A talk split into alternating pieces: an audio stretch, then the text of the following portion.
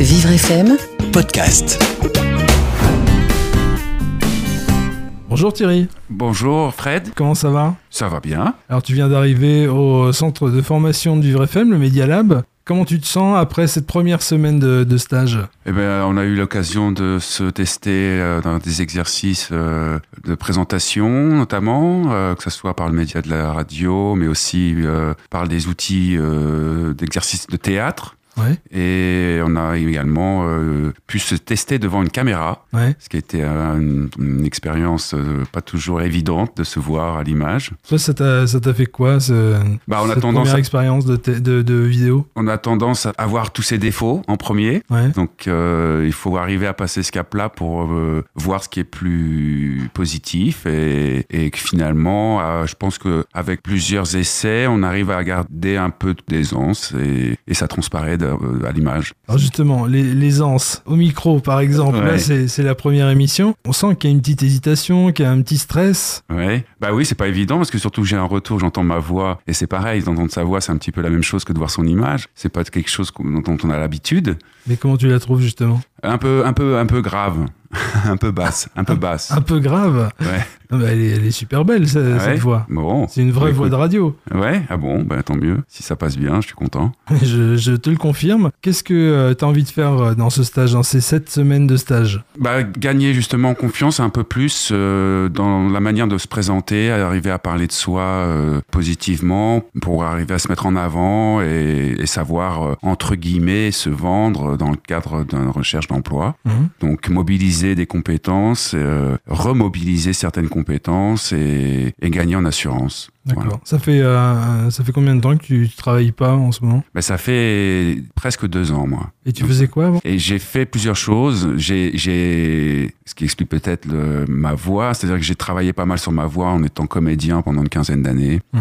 Et euh, après ma ma carrière s'est un peu euh, essoufflée. J'ai eu des petits soucis de santé et j'ai donc euh, cherché à me reconvertir en différentes choses. J'ai eu l'opportunité de travailler, notamment d'abord avec un hydrogéologue, ce qui me plaisait bien de travailler en extérieur, travailler pour la protection de l'environnement. Et Un hydrogéologue, c'est alors, quoi un hydrogéologue, c'est un, un spécialiste de l'eau Ouais. dans, la, dans les, et des forages, en gros.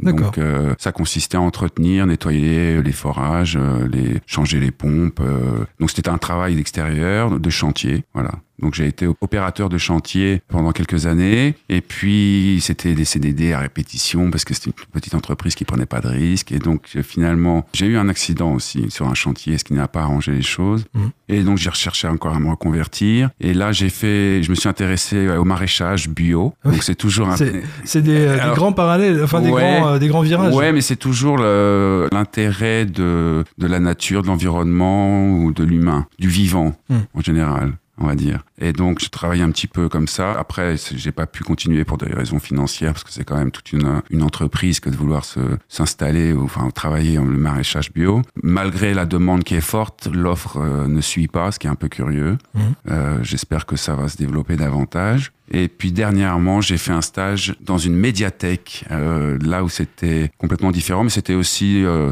toujours l'intérêt euh, d'être un peu un médiateur de la culture, de, conseiller, d'orienter, de mettre en, relation différentes générations et en utilisant tous les médias, que ce soit voilà, la musique, la vidéo, la lecture, les contes, l'informatique, enfin voilà. Alors, comment quelqu'un qui était acteur euh, comme toi euh, se retrouve dans euh, un cours euh, de théâtre? Parce que le mercredi, vous avez un cours de, théâtre. Est-ce que ça, réveille euh, d'anciennes habitudes? Est-ce que euh, ça suscite un intérêt euh, différent des autres qui découvrent peut-être euh, l'activité? Comment on, vit ce, moment-là? Alors pour moi, c'est ça m'apporte beaucoup dans le sens où j'ai une formation très classique. De, je suis passé par les conservatoires et au conservatoire, on fait pas du tout, enfin celui dans lequel j'étais en tout cas, il y a quelques années quand même déjà, on faisait pas du tout d'improvisation.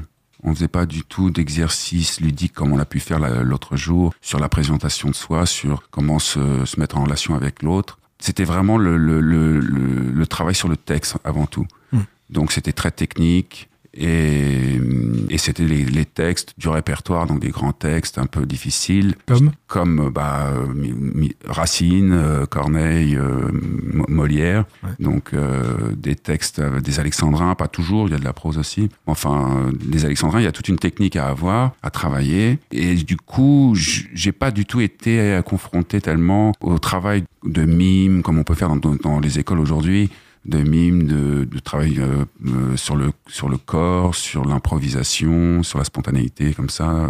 Justement, alors comment tu, tu les as vécus euh, mercredi dernier? Eh ben très bien, je, ça s'est plutôt pas mal passé euh, et j'en redemande, j'en redemande parce que je pense que ça apporte effectivement beaucoup. Parce que le but est que ça corresponde le plus à des, des situations qu'on pourrait, euh, même si elles sont extrapolées, euh, qu'on pourrait vivre dans la vie de tous les jours. Par exemple, dans, dans la première impro que vous avez dû faire, c'était, euh, on va dire, euh, l'embêteur, l'embêté. Oui, tout à fait. On pourrait dire emmerdeur, emmerdé aussi. Ouais, voilà. Ben oui, c'était un moyen de d'abord d'être euh, toujours à l'écoute de ce que propose l'autre. Alors, euh, on a interverti chacun passé euh, pour le- l'emmerdeur et puis après pour le celui qui était dérangé. Et donc, euh, il faut arriver avec une proposition et en même temps rebondir sur ce que l'autre amène. Donc, il faut être vraiment concentré sur l'instant et s'appuyer là-dessus uniquement, quoi. Et donc ça, c'est un très bon exercice de, de présence, tout simplement. Alors, un ancien stagiaire m'a dit, c'est facile pour nous, parce qu'on est tous parisiens, et euh, être l'emmerdeur ou l'emmerdé à Paris, c'est normal.